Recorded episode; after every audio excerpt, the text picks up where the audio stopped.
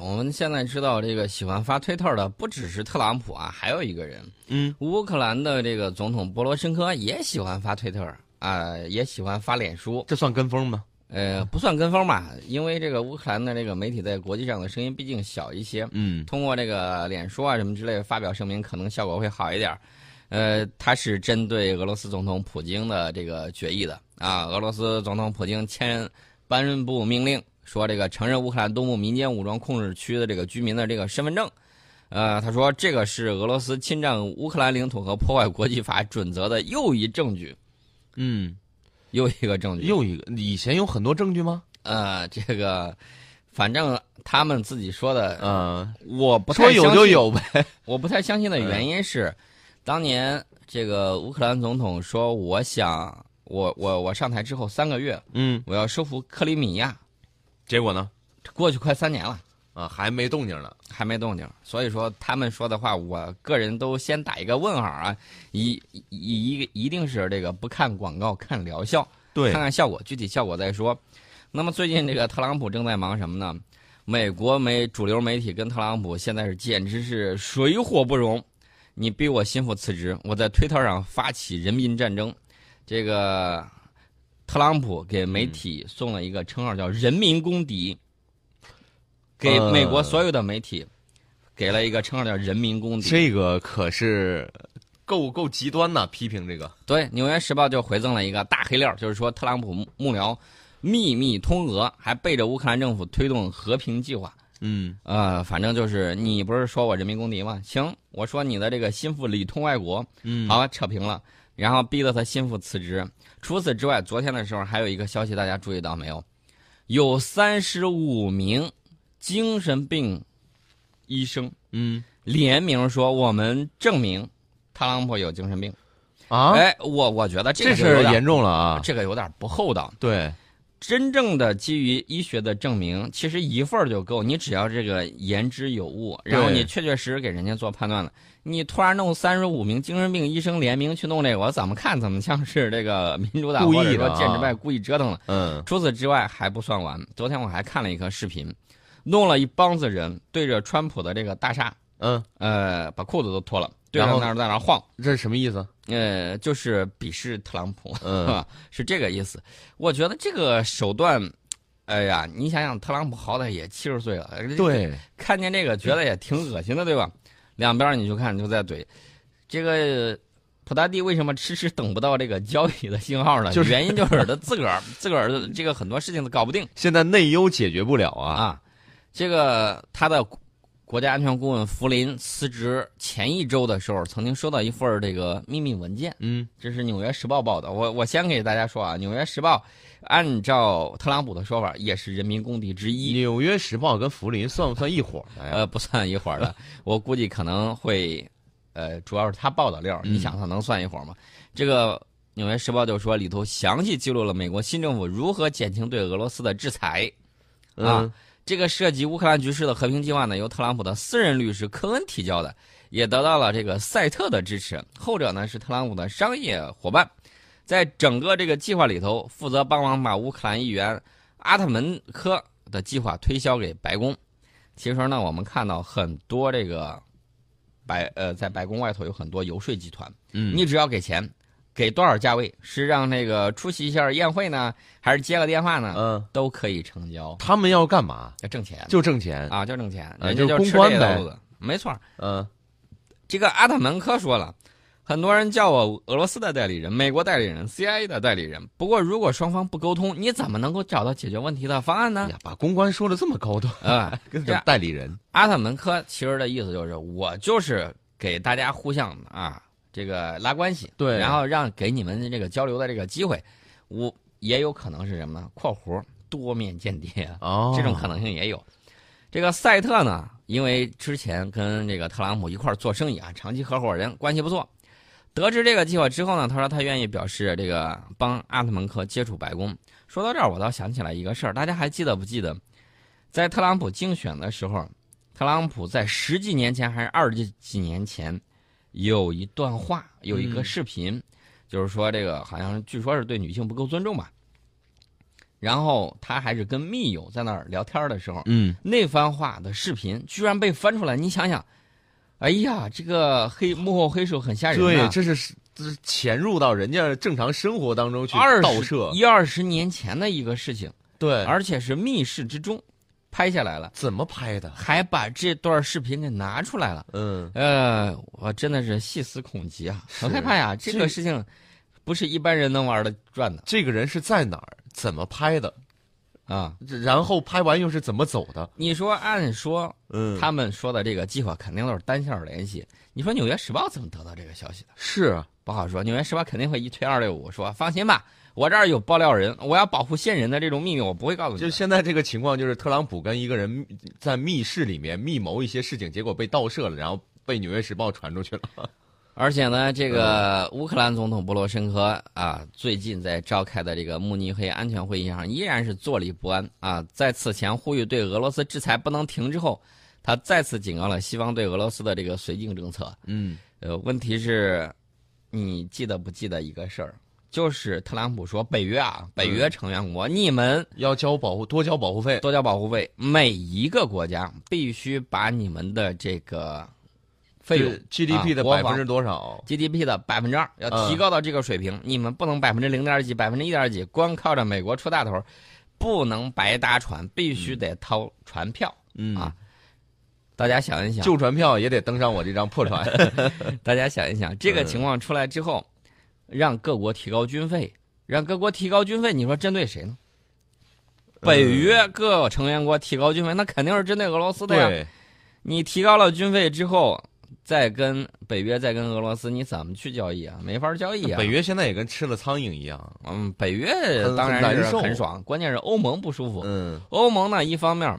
还是想拿捏一下俄罗斯，另外一方面呢，也不想被美国挑拨着，两边儿也不想被真是硬弄起来牵制啊，也不想被牵制。呃，比利时首相打了个圆场，说美欧啊，只有相互团结，才能更好的解决问题。嗯，呃，比如说在联合国、在北约等问题上啊，美国总统特朗普的立场与多边主义是相违背的。人家说了那么一番话，嗯，这个比利时首相，我觉得很有政治头脑，嗯最起码人家在这个难民问题上就立场很坚定，嗯那，不不要收就是不要不要。啊，别往我这儿折腾嗯啊！你们要收你们收去你们当年自己为了作秀什么的啊。接过来那么多难民，现在这个锅我们不背。其实呢，这是一个背景，有一个背景的。嗯，特朗普抛出北约过时论啊，说北约过时了，要这东西没有意思。但是欧盟说有，这个舆论呢，对跨大西洋的这个联盟的未来非常的关注，所以说呢，这个比利时的首相米歇尔就说，在经济领域，特朗普政府倡导的孤立主义可能给全球经济增长带来负面影响。在国际政治领域，特朗普在中东问题上的立场尤其令欧洲人担忧。在这些问题上，欧洲人希望能进一步了解美国的真正立场。嗯，大哥，你是不是到底想卖我？ 啊，你得给我说清楚，不然的话，嗯我这个事儿很不好说呀。所以我们就看到欧盟跟中国一起发表的这种啊联合声明，嗯意思就是我们一道推动这个世界贸易的这种发展。嗯，不行，大哥你做头吧。你看这个美国不打算那个牵领呃牵引那种自由经济，那呃也不啊打自由算带贸着易。大家挣小钱钱，大哥你上，， 啊我们撑你，呃，对咱们自己玩儿，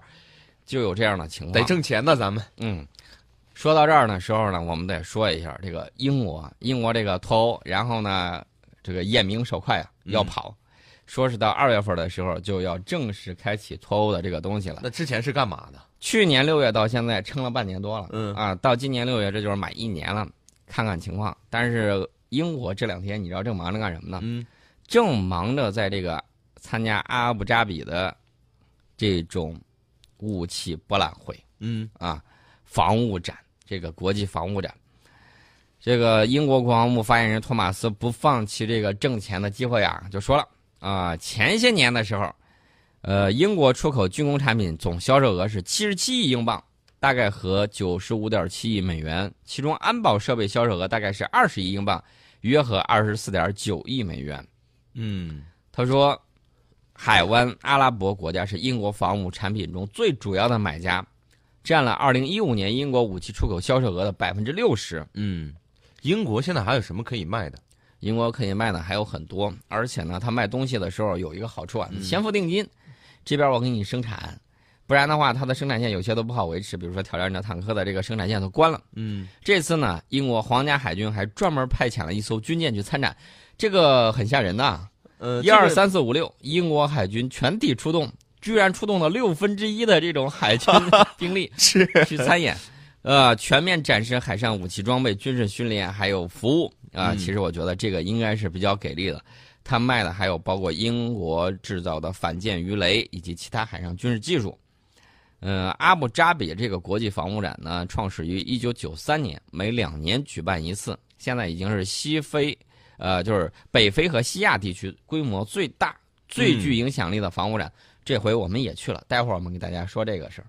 继续回到节目当中，还是说一说防务展的那些事儿吧。这次在阿联酋举行的阿布扎比防务展呢，我们是去了好几家公司，大概是八家，嗯都有谁呢？有我们耳熟能详的北方工业公司、嗯保利科技、中国精密机械进出口有限公司、中航技进出口有限责任公司、中国船舶工业贸易公司、中电科技国际贸易有限公司，还有中船重工国际贸易有限公司，还、呃、还有我们的航天长征国际贸易有限公司。嗯，都是我们的组大团公司去了， 组团去了，大都是大公司。去的时候拿了不少东西、嗯啊！我们在珠海航展上见到的 VT 四主战坦克，在中国防务展区就展出了。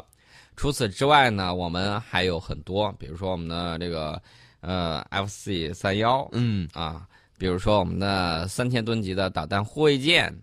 啊，VT 四主战坦克，我们刚才说了，还有一系列的飞机，嗯导弹武器系统、坦克、船、呃舰船、无人机、雷达等领域装备的这种产品，非常的多。多买点儿。呃， 我觉得应该是销售很好。嗯，我看到记者拍到的这个北北方工业公司参展人员，那个笑容灿 烂。对啊，我脸上觉得跟应放了糖该花一是样这次防护战收获肯定不会差。那么我们说到这儿的时候，大家回想一下我们开头说的，嗯，呃，俄罗斯想做交易，然后呢，中中东那块儿有可能会打起来，嗯，最起码双方现先在都先买武器吧，都先已买经准备吧武器了，对吧？都已经准备武器了，所以说这次防务展开的很及时啊。嗯，呃，二零一五年这次房屋展是第十二届，总交易额大概是五十亿美元，嗯，不在少数。也不少，五十亿美元，我觉得也不算多，对于军火来讲。对军工来说不算多，嗯你不要忘了后续的还有呢。哦，对，你当初交易完了之后，后勤后续的保障、维修、技术人员的培养可能得五百亿吧。啊、 还有很多呢。呃，在这儿呢，我得给大家说一个我们新的一个武器装备，嗯也在这个地方亮相了。这个武器装备呢是一款无人机，这个无人机非常的厉害。吴楠，你玩过无人机没有？玩过，不好控制，反正能我觉飞得多长时间？不呃不太确定，反正就自己试着操作过，没有超过半个小时的没有。啊。他们这种用电池的，嗯，一般飞行时间都比较短。这种民用无人机一飞，一般情况都是，呃，十几分钟嗯啊，半个小时都算是有半个小时时间不错比较长了。那么对军用来说，这个绝对是不够使的。我们这次展出了一款一个一家企业生产的无人机，这嗯个无人机比较厉害，它的载荷能够达到二十五公斤，然后飞行时间，飞行时间就比较长了，嗯，二百七十分钟没问题二百七十分钟，四个多小时，啊，四个半小时。而且可以根据你带的这种燃料桶的这种不一样大小，它的飞行时间是不一样的。它用的是什么技技术呢？是用的这个氢，用氢的啊燃料电池这个技术，嗯比你直接用那个普通电池水平要高得多。而且我昨天专门看了一下它的这个视频介绍，这个视频动态的就展示了，它不光可以说执行一些侦察的任务，它还可以充当空中的这种节点。嗯他在这个展示里面展示了一样，他在发现敌方的武器装备的时候，他把这个数据嗯传回给己方的各个作战平台，比如说你的坦克，他没有传，比如说你的这个狙击手，然后呢，己方的坦克在隐蔽的位置就发射了炮弹，将对方的这种地面集结的武器装备集火就给干掉了。嗯，甚至有当敌方人员在攻击无人机的时候，他实时的把这个数据传给己方的狙击手，嗯狙击手在各自隐蔽的位置将对这个无人机进行射击的啊、敌方人员挨个儿点名就是看不见，只要无人机在就能知道他们到底藏在哪儿。而且它可以控制的范围比较远。嗯那你一般的民用的无人机飞出去的距离是有限的，嗯，它能飞出去二十多公里，对，控制范围达到一百平方公里。是往上面多了一双眼睛在看着你啊。对你想想这个伪装得做到好到什么程度？当时很多国家对这个东西非常的感兴趣，嗯，在这次阿布扎比这个展会上，我觉得这个公司应该是会赢得大单，嗯而且我看到包括阿联酋在内，他们很多人对这个东西非常非常的感兴趣，因为无人机，我们看到在叙利亚内战的时候。我们看到他们纷纷利用大疆，大疆很无辜呀，我我一个民用无人机，对大家你一非让块我买去着扔玩手儿的榴弹， 是这个事儿就有点儿这个说不过去。嗯那么现在终于有了这种正版的家伙了，到时候你就看吧，无人机大规模进入这种战争的这个状态啊，嗯尤其是这种军用版的这种无人机，我觉得会很有意思。是而且之前呢，我们使用的这种，我们看到一些包括军网记者发出来的一些视频，嗯发出我们特种部队在使用一些无人机的时候，一般比较小一些，它的那个是抛掷式的啊，用手投掷，嗯这个呢，就有一个缺点，容易损坏。